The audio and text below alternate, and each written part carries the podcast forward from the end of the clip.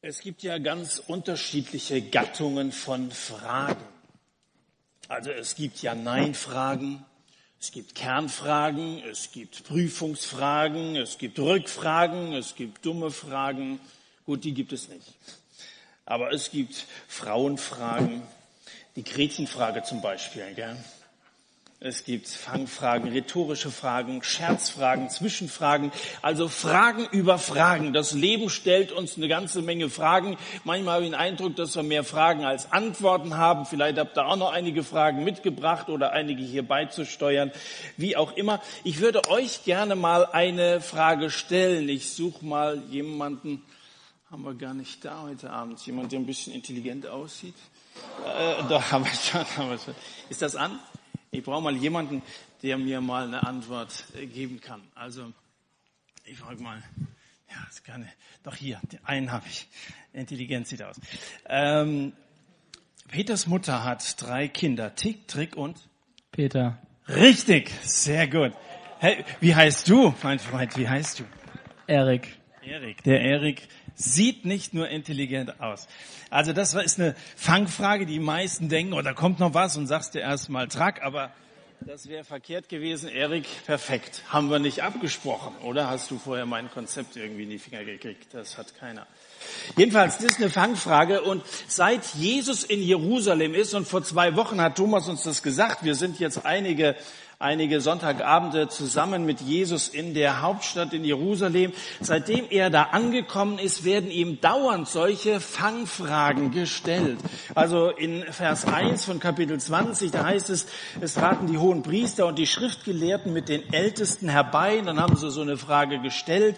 Letzte Woche Matthias hat darüber gesprochen, ab Vers 20. Sie beobachteten ihn und sandten Auflaurer aus, um ihn in der Rede zu fangen. Da, da steht's ja. Sie wollten ihn ihn wirklich fangen mit ihren Fragen, damit sie, sie, damit sie ihn der Obrigkeit überliefern konnten und sie fragten ihn. Und jetzt wieder, Flo hat uns das vorhin da ab Vers 27 vorgelesen, da kamen einige der Sadduzäer herbei, die einwandten, es gäbe keine Auferstehung und fragten ihn und sagten, Lehrer, und dann erzählen sie diese, diese äh, fiktive Geschichte, die uns der Flo ja eben vorgelesen hat mit diesen sieben Brüdern. Ähm, die Sadduzäer. Also im ganzen Lukas-Evangelium, und wir beschäftigen uns eigentlich, seitdem es den Satt gibt, schon mit dem Lukas-Evangelium. Im ganzen Lukas-Evangelium sind die uns bisher noch überhaupt nicht begegnet. Also können Sie sich vielleicht mal vorstellen, ähm, die kommen im Matthäus-Evangelium, später in der Apostelgeschichte noch mal vor, aber in Lukas bisher noch nicht. Nun, es, es gab zur Zeit von Jesus verschiedene religiöse Parteien. Das ist jetzt nicht so wie hier eine politische Partei, sondern religiöse Parteien, die so ihre Ansichten vertreten haben. Die größte und sicher bekannteste ist die Partei der Pharisäer. In dem Video vorhin wurden die Pharisäer erwähnt als Gegner von Jesus, die ja mit dafür gesorgt haben, dass er vor Pilatus angeklagt wurde. Die Sadduzäer, sie gehörten ebenfalls zur frommen Elite, auch wenn ihr Glaube so ein bisschen anders gestrickt war. Das war so die jüdische Partei der Reichen. Sie waren römerfreundlich und sie sympathisierten auch mit der griechischen Philosophie. Das waren so Denker, weißt du, so, so, so neureiche Intellektuelle, die es ja auch heute gibt. Und damals waren es eben Juden und also die, die gibt's halt überall in jeder Gesellschaftsschicht, die also mitreden wollen und so ganz tief versuchen, die Dinge zu durchdenken. Und die lagen, wie das bei Parteien so ist, daran hat sich also bis heute nicht allzu viel geändert, sie lagen also im Dauerstreit mit, mit anderen Parteien, etwa mit den Pharisäern. Und ein Thema war eben, dass die Sadduzäer nicht an die Auferstehung aus den Toten glaubten. In der griechischen Philosophie ist es ja so, dass der Körper des Menschen als ein Gefängnis angesehen wird, wo also die Seele drin steckt und man also nicht sehr viel Achtung für den Körper hat. Und damit hatten eben die Sadduzäer, die eben so dieses griechische Denken übernommen hatten, ein Problem damit, dass wir nach dem Tod wieder einen Körper kriegen sollten. Und deswegen lehnten sie das einfach kategorisch ab. Nach dem Tod, da gibt es keine Auferstehung. Das war ihre Haltung, auf die haben sie also gepocht und davon ließen sie nicht ab. Und diese Leute, sie kommen also zu Jesus und sie befragen ihn. Einige von ihnen, heißt es, kamen herbei einige gegen einen. eigentlich unfair, einige gegen einen. Das ist, es ist wirklich unfair. Ich meine jetzt im Blick auf die Sadduzäer ist es unfair. Weil dieser eine ist nämlich der König des Himmels. Und ich weiß nicht so genau, ob sie sich überhaupt dessen bewusst gewesen sind, mit wem sie sich da einlassen, dass er, Jesus, ja natürlich was zu diesem Thema zu sagen hat, als der, der aus dem Himmel gekommen ist, der Mensch geworden ist. Wenn einer weiß, wie es im Himmel ist, dann ist es Jesus.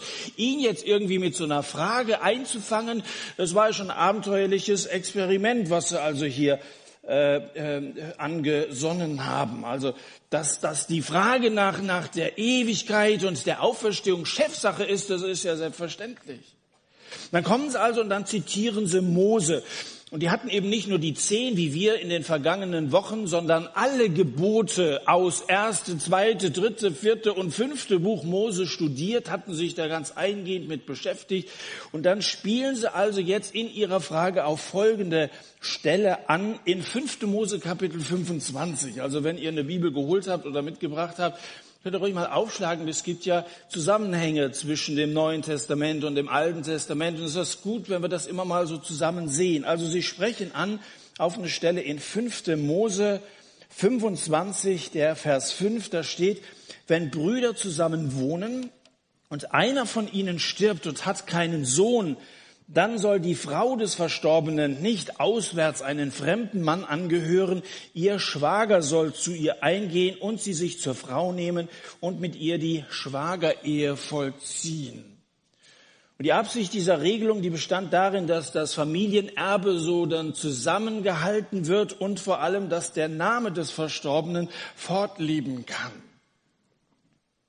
Und dann konstruieren diese Drehbuchautoren folgenden Fall. Es waren einmal sieben Brüder. Das hört ja schon sich an wie so ein Märchen. Ja, es waren einmal sieben Brüder. Und, und ich habe den Vorschlag, dass wir das einfach mal darstellen. Ich suche jetzt mal sieben Brüder, die zumindest so aussehen. Ich nehme mal nicht an, dass wir sieben Brüder hier zusammenkriegen, die also wirklich von der gleichen Mutter und dem gleichen Vater abstammen. Aber einfach mal, mal sieben Darsteller brauche ich mehr als Statisten. Du bist mein Bruder und du auch gleich mit. So, hier ist die Nummer drei, da ist die Nummer vier. Ähm, nehmen wir dich als die Nummer fünf, wenn ich dich bitten darf. Ähm, Erik. wir kennen uns. Nummer sechs und, und der Simon noch dazu. Da haben wir sieben Brüder. Vielen Dank. Das ist für mich auch schön, dass ich nicht ganz alleine da oben stehen muss. So, jetzt brauchen wir natürlich noch eine Frau. Ihr dürft euch ein Haus. Ich, ich suche für euch. Ich mache mal den Brautwerber. Die Frau, gucke mal hier drüben irgendwo. Würdest du die Frau spielen? Dankeschön. Genau. So, cool. Applaus für unsere Darsteller. Ich mache euch mal noch ein bisschen Platz. So, das ist jetzt unsere Bühne.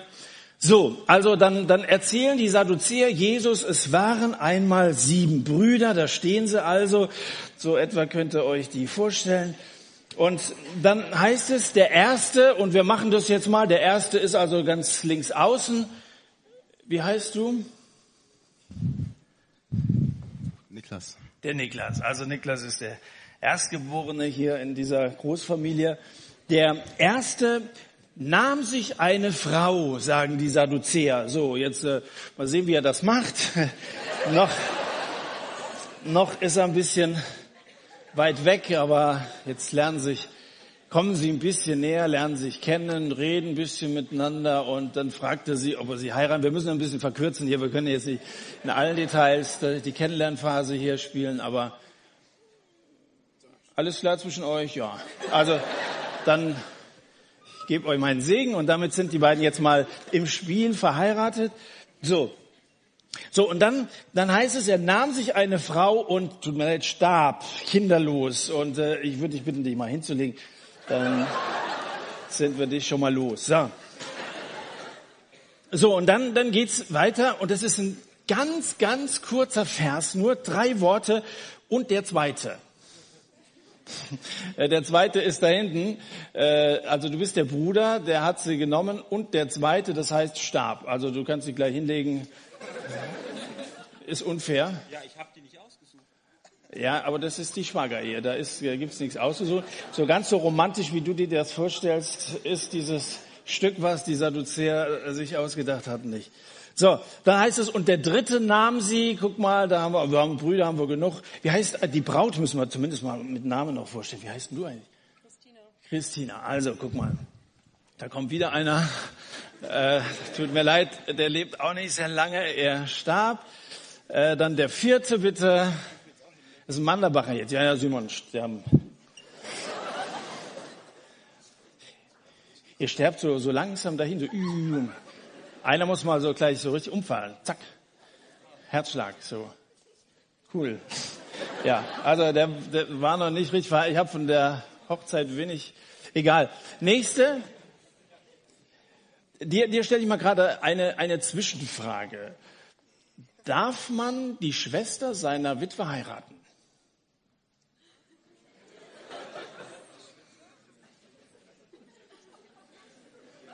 Darf man? Du meinst ja.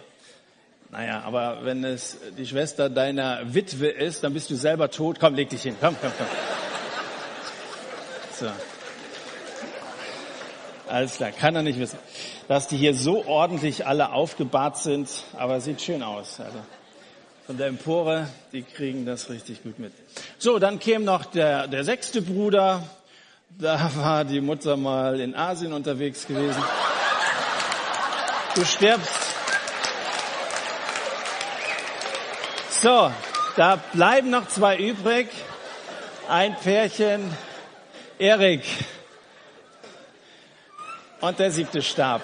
Ja, tut mir leid. Selbst die Intelligenten müssen irgendwann mal den Löffel abgeben. So, du stirbst. Und jetzt, äh, Christina, schlechte Nachricht für dich. Die erzählen weiter, die Sadduzäers. Meine, mein Drehbuch, am Ende starb auch die Frau. Also du musst dir jetzt leider, wir haben hier vorher sauber gemacht, äh, kein Problem.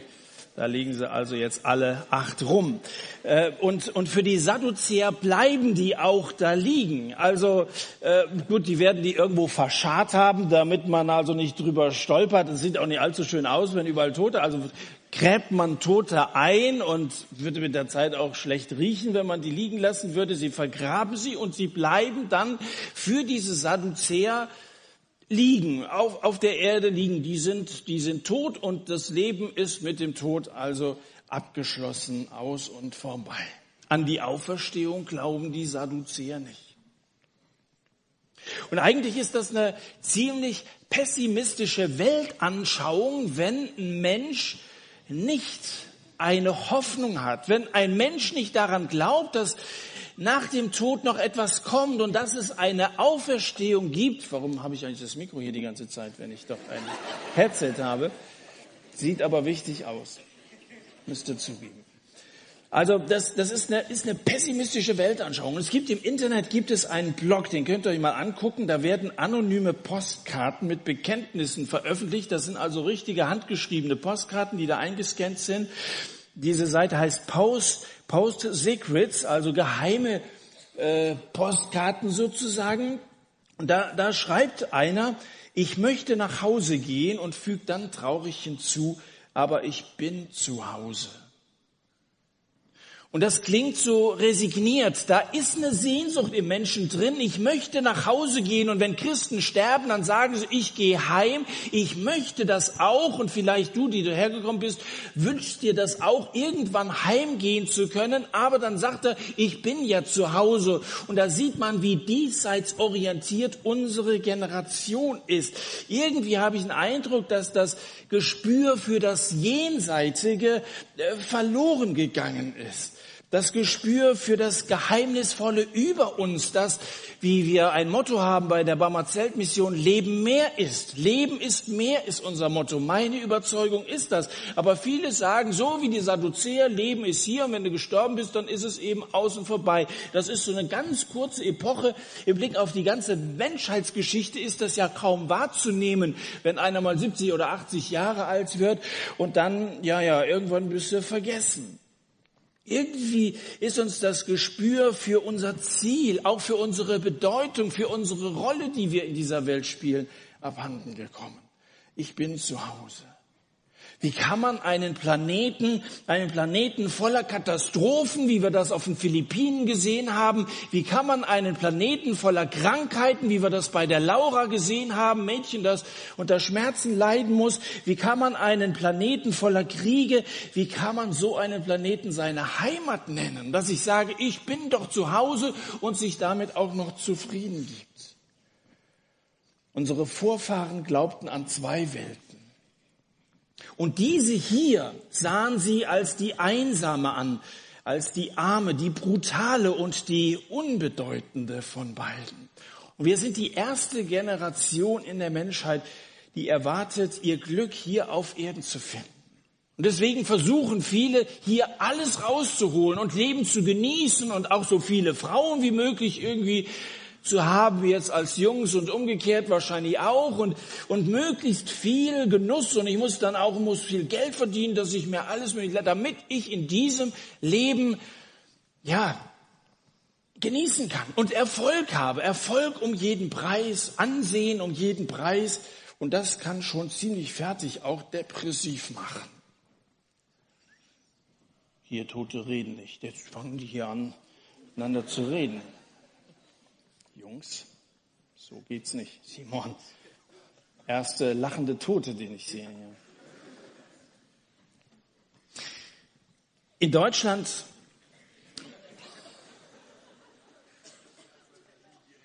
soll ich erst noch was spritzen oder? In Deutschland machen immer mehr Kirchen dicht. Ihr müsst euch mal die Statistiken angucken, das ist schon erschreckend. Immer mehr egal welche Konfession. Es machen immer mehr Kirchen dicht und dafür eröffnen immer mehr Baumärkte und immer mehr Möbelhäuser und so. Hagebau, Hornbach, Höfner. Die Leute richten sich unter dem leergeräumten Himmel immer fantasievoller ein. Also hier auf der Erde, da muss man sich schön machen, weil der Himmel ist ja laut Ansicht dieser Sadduzäer denkerischen Leute gar nicht bewohnt. Wenn dann allerdings auch mal irgendwann hier unten im Parterre die Lichter ausgehen, dann wird's duster.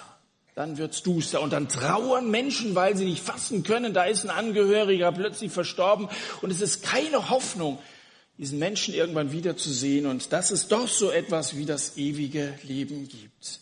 Wenn du nicht an eine andere Welt glaubst, nicht an eine höhere Welt, wenn du meinst, dass nur diese Leere, diese materielle Welt um uns herum die einzige Chance auf Glück ist, da wirst du nicht nur enttäuscht sein, da wirst du völlig verzweifelt sein, du wirst elend sein, du wirst heimatlos sein.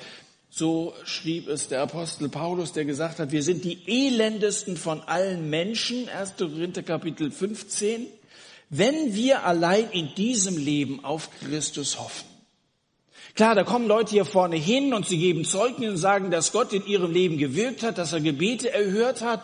Aber wenn wir alleine in diesem Leben auf Christus hoffen und eben nur hier darauf hoffen, dass unsere Gebete erhört werden und dass wir schmerzfrei laufen können und dass die Prüfung geschafft wird, wenn wir alleine in diesem Leben auf Christus vertrauen, dann sind wir die elendesten von allen Menschen, weil dann geht es uns gar nicht sehr viel anders als allen anderen, weil es gibt auch nichtgläubige Menschen, die mal eine Prüfung bestehen oder äh, das vielleicht dann auch so interpretieren könnten, als sei das eine Art Gebetserhörung gewesen. Wenn das alles ist, sagt Paulus, das kann nicht alles sein.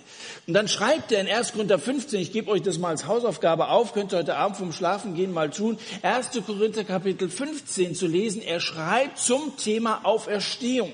Wenn ihr das mal ein bisschen vertiefen wollt, was das eigentlich bedeutet, ich meine jetzt nicht die Osterauferstehung von Jesus, da können wir dann zu Ostern mal drüber reden, sondern ich meine unsere Auferstehung. Die Sadduzäer sprechen das Thema an, was kommt nach dem Tod?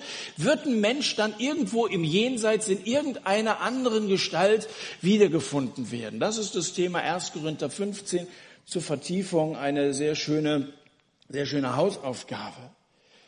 Wir sind die elendesten von allen Menschen, wenn wir allein in diesem Leben auf Christus hoffen. Ich hoffe, dass Paulus damals die Sadduzäer mit in Kopie genommen hat, also in das CC-Feld eingetragen hat, damit die so eine Aussage auch gelesen haben. Was sind wir eigentlich für elende Leute? Die Sadduzäer lebten damals zur Zeit von Paulus noch. So, apropos, wir sind ja mit unserer Geschichte hier noch gar nicht ganz äh, fertig. Die Geschichte, die Sie erzählt haben, ist ein bisschen an den Haaren herbeigezogen. Der Fall ist ein bisschen überzogen. Sieben Brüder, alle kinderlos geblieben. Sehr theoretisch. Die Schriftgelehrten haben das Gesicht verzogen.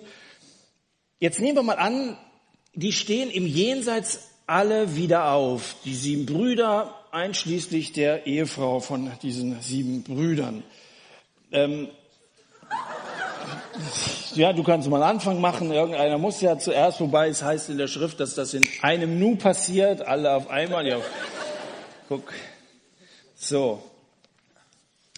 Angenommen, die stehen also im Jenseits alle wieder, nicht, dass die Sadduzäer das glauben würden, aber sie sagen, Jesus, jetzt stell dir mal vor, dass das passiert.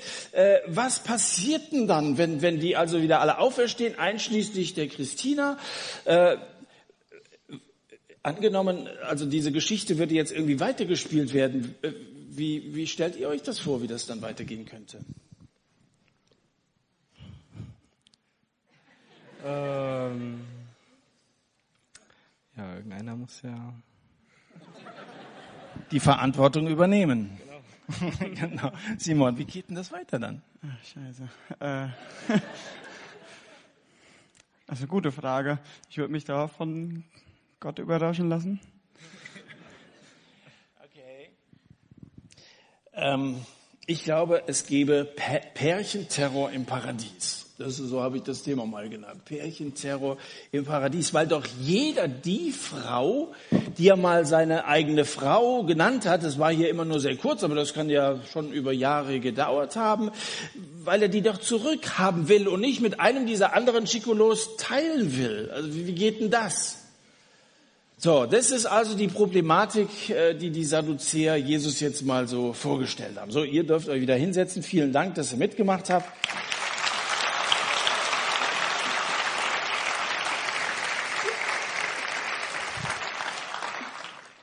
Schön, dass ihr alle wieder aufgestanden seid. So. Was, was kommt eigentlich danach? Wie können wir uns das vorstellen? Nicht enden wollende Bücher sind zu diesem Thema verfasst worden und Hundertschaften von Gelehrten haben sich die Köpfe, Köpfe darüber zerbrochen, über die Frage, wie wird das sein? In welcher Gestalt wird der Mensch wohl am jüngsten Tag auferstehen? Also die Bibel gibt's ja schon ein bisschen länger und es gab Generationen von Theologen, die darüber nachgedacht haben, wenn es also der Bibel heißt, wir werden auferstehen, wie sieht denn das jetzt genau aus? Und offen gestanden habe ich auch Interesse an einer Antwort auf diese Frage, weil man möchte doch wissen, was da auf einen zukommt. Man möchte eine Vorstellung haben. Schade eigentlich, dass es keine, keine äh, Vorbesichtigungstermine im Himmel gibt, dass man schon mal, schon mal eine Ahnung hat. Also ich wünschte, das würde ein bisschen, bisschen präziser beschrieben werden.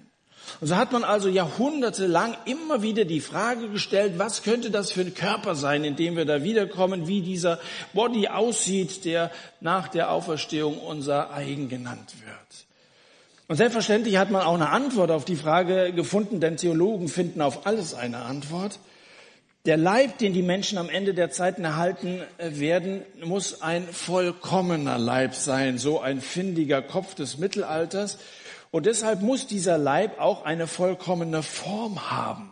Die einzig vollkommene Form im Kosmos ist die Kugelform. Und damit war also das Rätsel gelöst. Als Kugeln werden wir auferstehen. Also rein, reiner Kalmond oder so, den kann man sich dann also demnach ganz gut im Himmel vorstellen. Das ist also allen Ernstes die Antwort von einigen Gelehrten gewesen, die über diese Frage geschrieben haben im Mittelalter. Nur mal ganz abgesehen davon, dass ich euch die Vorstellung ersparen möchte, wie wir der einst dann durch den Himmel kugeln, zumal meine Predigten bisher auch relativ kugelsicher gewesen sind. Äh, abgesehen davon zeigt diese Episode, was für ein Schwachsinn dabei herauskommen kann, wenn Menschen immer alles ganz genau wissen wollen. Und dann anfangen zu spekulieren, sich so ihre Gedanken machen, das auch noch aufschreiben, andere darüber belehren. Da kann schon eine Menge Blödsinn bei herauskommen.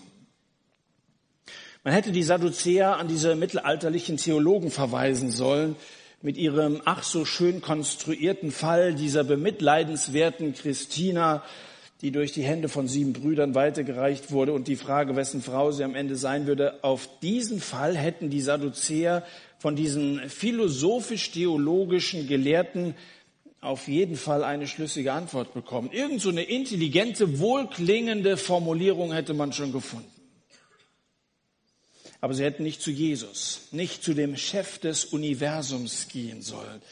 Auf solche Spekulationen lässt er sich nicht ein. Der Herr hat den Köder an der Fangroute, dieser Fangfragenroute längst erkannt und hängt denen, die da von oben herab fragen, folgende Botschaft an den Angelhaken.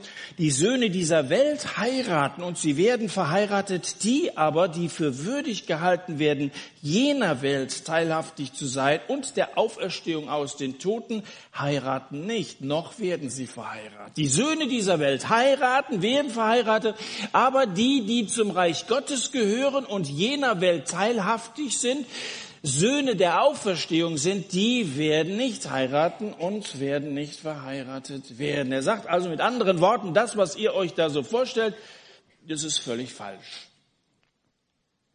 Jesus wie das ganze Neue Testament lehren, dass die Trennung von Seele und Körper vorläufig sein wird. Gott hat den Menschen als Ganzen geschaffen, als Geist, Seele und Leib. Wir als Menschen sind eine Dreieinheit und als Gott den Menschen und überhaupt die ganze Welt erschaffen hat, hat er gesagt, und sie, es ist sehr gut. Der Mensch, so wie er ist, ist gut, einschließlich seines Körpers. Und da irren eben diese griechischen Philosophen, die sagen, dass eben die Seele in einem Leib irgendwie eingeschlossen sozusagen gefangen ist. Die Auferstehung des Menschen zeigt uns als Geschöpfe Gottes als eine Seele-Leib-Einheit. Und deswegen soll nach Gottes Plan der Mensch leibhaftig auferstehen. Der Leib gehört zu unserem Menschsein äh, zwangsläufig dazu. In 1. Korinther 15, das Kapitel habe ich erwähnt, vergleicht Paulus unseren jetzigen Körper mit dem zukünftigen. Und da schreibt er ab Vers 42, so ist auch die Auferstehung der Toten. Es wird gesät in Verweslichkeit. Wenn die noch ein bisschen länger hier liegen geblieben wären, irgendwann hätte es wirklich angefangen zu nächsten Sonntag hätten wir es hier nicht mehr ausgehalten. Bei der Wärme noch dazu. Es wird gesät in Verweslichkeit, sagt Paulus, aber es wird auferweckt in Unverweslichkeit. Das ist der Unterschied. Es wird gesät in Unehre, es wird auferweckt in Herrlichkeit. Es wird gesät in Schwachheit, es wird auferweckt in Kraft. Es wird gesät ein natürlicher Leib, der auch mal Schmerzen hat und der, der andere Probleme mit sich bringt, aber es wird auferweckt ein geistlicher Leib, so der Apostel. Die Sadduzäer meinten, dass die, die an Auferstehung glauben, meinten, es wird gesät ein natürlicher Leib und es wird auferweckt ein natürlicher Leib. Das heißt, die, die glaubten, dass Auferstehung bedeutet, es geht weiter, wie es hier gelaufen ist. Das, das Leben im Jenseits ist eine Fortsetzung von dem hier. Ein natürlicher Leib wird auferweckt und dann geht's mit den Schmerzen und mit den Eheproblemen und alles, was wir hier so an Problemen haben, im Jenseits in der Ewigkeit weiter. Die unterstellten, dass die Auferstehung bedeutet, dass das Irdische wiederkehren würde. Aber das ist nicht so. Da ist die Erde und da ist der Himmel und das ist ein himmelweiter Unterschied. Die glaubten, dass das, was der Tod zerstört hat, wieder ganz so sein soll, wie es vorher war. Völlig falsch. Die Hoffnung auf Jesus gesetzt erwartet nicht das Alte. Freunde, das ist doch eine Botschaft. Die Hoffnung auf Jesus Gesetz erwartet nicht das Alte. Das Alte ist vergangen. Siehe, es ist alles neu geworden. Und wenn ein Mensch anfängt, auf Jesus zu vertrauen, kann er erwarten, dass alles neu wird, dass nicht das Alte fortgesetzt wird. Das beginnt hier schon, weil wer den Sohn hat, der hat das Leben, das ewige Leben, das beginnt hier. Es wird hier in deinem Leben alles neu und das fängt in deinem Herzen an, nicht unbedingt außen in deiner Hülle bei deinem Körper.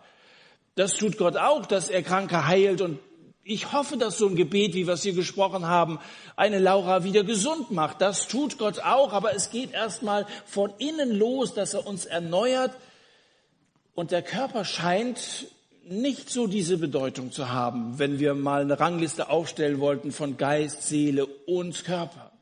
Das ist ja das, womit wir uns hier in dieser Welt darstellen. Lediglich das.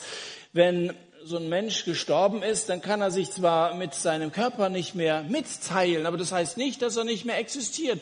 Das Wesentliche ist noch da. Was erwartet wird, ist etwas Größeres, etwas unbegreiflich Herrlicheres, nicht das Alte. Es wird gesät in Schwachheit, es wird auferweckt in Kraft. Jesus konnte nach seiner Auferstehung durch geschlossene Türen gehen. Der Engel hat den Stein nicht vom Grab weggerollt, um Jesus rauszulassen, sondern um die Jünger reinzulassen. Schon mal drüber nachgedacht?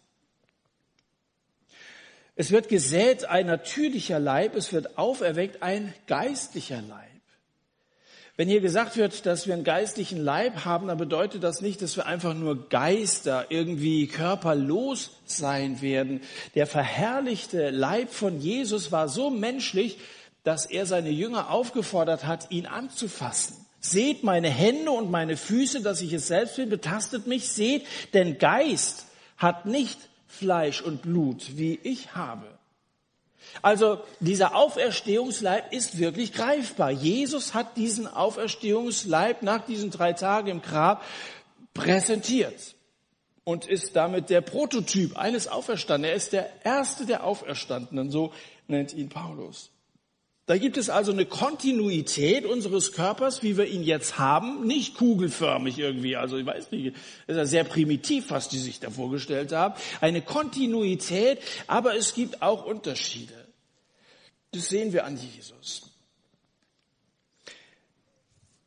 Unser Körper wird so sein wie seiner. Unser Körper wird so sein wie der von Jesus. Geliebte, so schreibt Johannes im ersten Johannesbrief Kapitel 3, Geliebte, jetzt sind wir Kinder Gottes. Es ist vorhin gesagt worden, als es da um die Mädels auf den Philippinen ging, dass wir Kinder Gottes sind. In dem Moment, wo jemand Jesus aufgenommen hat, ist er ein Kind Gottes. So viele ihn Jesus aufnahmen, denen gab Gott das Recht, Kinder Gottes zu sein. Und jetzt schreibt Johannes also an Gläubige, Geliebte, jetzt sind wir Kinder Gottes und es ist noch nicht offenbar geworden, was wir sein werden. Da hätte man ja als Theologe im Mittelalter schon mal lesen können, aha, der Johannes sagt, es ist noch nicht offenbar, wir können es nicht so genau sagen. Es ist noch nicht offenbar, das kommt erst noch. Dann schreibt Johannes aber weiter, wir wissen, dass wir, wenn es offenbar werden wird, ihm gleich sein werden. Jesus gleich sein werden. Deswegen, wenn du vorhin gemeint hast, so ein bisschen spekulative Aussage, wir werden so sein wie Jesus. Nun, der Apostel Johannes sagt das so. Wir wissen, dass wir ihm gleich sein werden, denn wir werden ihn sehen, wie er ist. 1. Johannes Kapitel 3, Vers 2. Der irdische und der himmlische Leib von Jesus, mit dem er ja in den Himmel aufgefahren ist nach 40 Tagen, die haben eine ganze Menge gemeinsam. Da waren zum Beispiel die Wundmale in seinen Händen, die waren immer noch zu sehen. Hat er die Jünger aufgefordert, guckt euch doch an. Also das ist wirklich sein Körper gewesen. Er war als Jesus erkennbar. Außerdem hat er, hat er mit ihnen Fisch gegessen am Ufer, wie er das vor seiner Kreuzigung auch getan hat.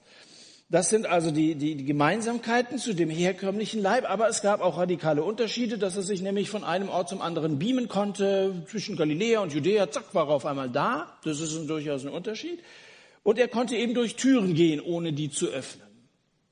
Einerseits werden wir zur Freude von vieler immer noch essen. Das Erste, was wir dann in der Herrlichkeit bei Jesus machen werden, wäre zu essen, am Hochzeitsmahl des Lammes teilzunehmen. Also können wir uns darauf freuen. Da wird es was zu essen geben und nicht das Schlechteste, das kann ich euch sagen.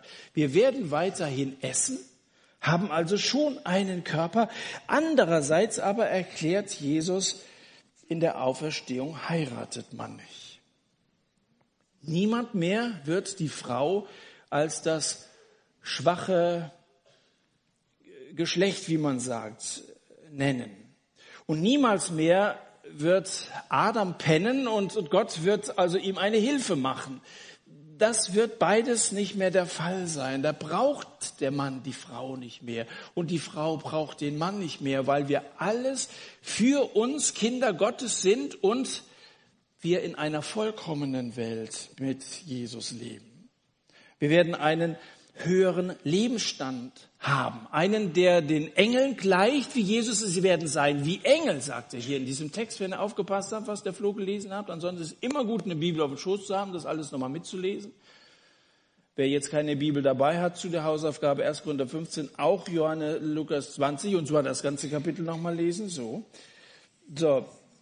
Also wir werden sein wie die Engel, sagt Jesus hier in Kapitel 20 und ja, wie wir gesehen haben, sogar wie er, wie Jesus selbst. Der Glaube an Jesus erwartet nicht das Alte. Das Alte ist vorbei siehe, Neues ist geworden. Und wenn Gott etwas neu macht, was durch die Sünde kaputt gegangen ist, dann ist das vollkommen. Und liebe Leute, ihr könnt euch darauf freuen. Ihr könnt euch freuen, wenn ihr jetzt mit Jesus anfangt, dass etwas völlig Neues, Wunderbares in eurem Leben schon hier auf der Erde passieren wird.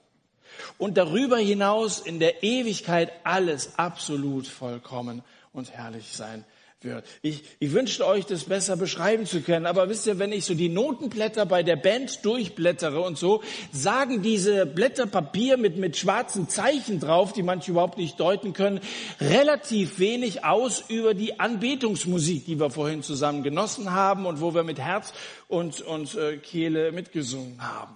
Und so ähnlich geht es uns auch, was die Information über den Himmel angeht, was uns vorliegt. Das sind ja in der Bibel nur Buchstabenstücke von Wörtern einer Sprache, die wir nicht beherrschen. Der Himmel wird sich zur Erde verhalten und da bemüht sich die Bibel, so irdische Beschreibungen zu finden für den Himmel. Aber der Himmel zur Erde wird sich verhalten wie so ein IMAX 3D Kinofilm zu einer Höhlenmalerei. Der Himmel wird sich zur Erde verhalten wie der über 900 Meter hohe Turm Buri Dubai zu einem Stapel aus Holzklötzern. Oder wie Beethovens Neunte zu einem Crazy Frog Klingelton. Das ist ein Unterschied. Der Himmel zur Erde so wie die Strände von Sylt, Bali oder Hawaii zu einer Kiesgrube. Wie das Kamasutra zu einem Genossenbruderkurs und so weiter und so fort. Der Himmel hat keine Sendepause. Der Himmel ist Seinsverlängerung, Seinsvertiefung, Seinserweiterung, Seinssteigerung. Das ist Sein in Perfektion. Das ist Babylächeln, das ist eine Supernova, das ist heiliges Abendmahl, das ist alles. Das ist die Herrlichkeit schlechthin. Aber es gibt auch die Alternative, die keine ist. Ein paar kurze Sätze zum Gegenteil des Himmels, zur Hölle. Jesus unterscheidet hier die Söhne dieser Welt von den Söhnen Gottes. Vers 34 und Vers 36. Und dann heißt in Vers 38, für ihn leben alle. Für ihn, für Gott leben alle. Es gibt auch eine Auferstehung zum Gericht. Offenbarung Kapitel 20, ich sah die Toten Großen und die Kleinen vor dem Thron stehen und die Toten wurden gerichtet nach dem, was in den Büchern geschrieben war, nach ihren Werken. Und das Meer gab die Toten, die in ihm waren und der Tod und der Hades gaben die Toten, die in ihnen waren und sie wurden gerichtet, ein jeder nach seinen Werken. Am liebsten würde ich das weglassen würde den Silas oder wer heute Abend für die Aufnahme zuständig ist, bitten, das zumindest auf, aus der Aus, Aufnahme rauszuschneiden und dann noch nicht noch andere da zu verunsichern oder so. Selbst Hitler würde ich höchstens eine Milliarde Sozialstunden aufbrummen und auf ewig einfrieren, aber Hölle? Deshalb, man kann doch heutzutage nicht in einer aufgeklärten Welt über die Hölle reden. Aber Jesus hat seinen Zuhörern von Zeit zu Zeit die Hölle heiß gemacht. Und er wird gewusst haben, warum. Weil er der Herr der Ewigkeit ist. Er redete vom Feuer und überließ den Rest der Fantasie seiner Zuhörer. Der Koran ist da übrigens weitaus detailfreudiger. Die Auflistung der Höllenqualen ist fast doppelt so lang im Koran wie die Beschreibung der Himmelsfreuden. Wer sonst noch eine Vorstellung haben will, wovor er Angst haben sollte, der kann sich mal in den Horrorabteilungen der Videotheken umgucken. Höllisch schrecklich. Die schlimmste Qual der Hölle besteht im ewigen Getrenntsein von Gott. So heißt es im katholischen Katechismus. Die schlimmste Qual der Hölle besteht im ewigen Getrenntsein von Gott. Hölle ist, wenn alles zu Ende ist und nicht aufhört.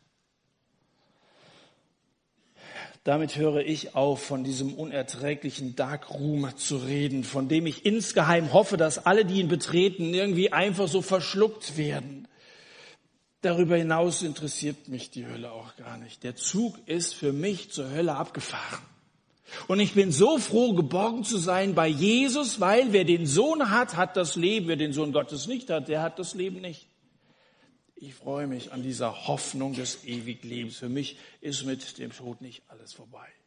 Ich weiß, dass ich meinen Vater wiedersehen werde und viele Menschen, die ich sehr gern gehabt habe und die schon vorausgegangen sind und vor allem, dass ich Jesus sehen werde. Christen glauben, dass mit dem Grab von Jesus Christus auch das Tor zum Himmel geöffnet wurde. Das Grab ist geöffnet worden. Jesus stand auf und er ist in den Himmel aufgefahren. Nach 40 Tagen hat die Tür hinter sich offen gelassen, sodass der Zutritt frei ist für verlorene Menschen, dass sie umkehren können, heimkommen können in die Gegenwart zu Gott. Mit detaillierten Formulierungen darüber, da geizt die Bibel allerdings ein bisschen. Die verrät so viel, das sage ich zusammenfassend, wir werden weiterleben und zwar als ich und als du, nicht als irgendwelche formlosen Geistwesen, irgend so ein anonymes Seelenplasma. Wir werden weiterleben ohne Schmerz und ohne Angst. Wir werden nah bei Gott sein, in neuen Körpern, wie die Engel, sagt Jesus und belässt es dabei, und in einem neuen Universum. Denn siehe, ich schaffe einen neuen Himmel und eine neue Erde, lässt Gott den Propheten Jesaja ausrichten, Kapitel 65. Die Stimme des Weinens und die Stimme des Wehklagens wird darin nicht mehr gehört werden. Das wird keine Wiederaufführung sein, liebe Sadduzäer, keine Coverversion. Alles eine unglaubliche Premiere. Von den Schriftgelehrten heißt es am Ende nur noch, dass sie keine Fragen mehr stellten. Keine Fangfragen, keine Sachfragen, keine irgendwelche Gattungen von. Sie hatten keine Fragen mehr, nicht weil sie nicht noch den Bedarf gehabt hätten, doch noch mehr von diesem, diesem Jesus, der alles weiß und über alles Auskunft geben kann, äh, zu erfahren, sondern einfach, weil sie gedacht haben, das hat keinen Wert, ihn irgendwie damit zu fangen und die hatten ja nur das eine Ziel gehabt, ihn loszuwerden. Deswegen haben sie keine Fragen mehr gestellt. Wenn für dich die Frage nach der Ewigkeit noch nicht klar sein sollte, dann frage. Sei nicht so dumm, dass das bei dir so aufhört, wie dieser Text aufhört. Sie hatten keine Fragen mehr und dann ließen sie ihn in Ruhe. Du kannst auch nach Hause gehen ohne Fragen und sagen, ich lasse Jesus in Ruhe, soll er mich auch in Ruhe lassen. War unterhaltsam, mal so ein paar Tote auf der Bühne gesehen zu haben oder so, aber das reicht jetzt auch. Hausaufgaben mache ich auch nicht. Ich möchte dir raten, frage, bis dass du sicher sein kannst, ich gehöre dazu. Ich bin ein Kind Gottes und ich bin errettet.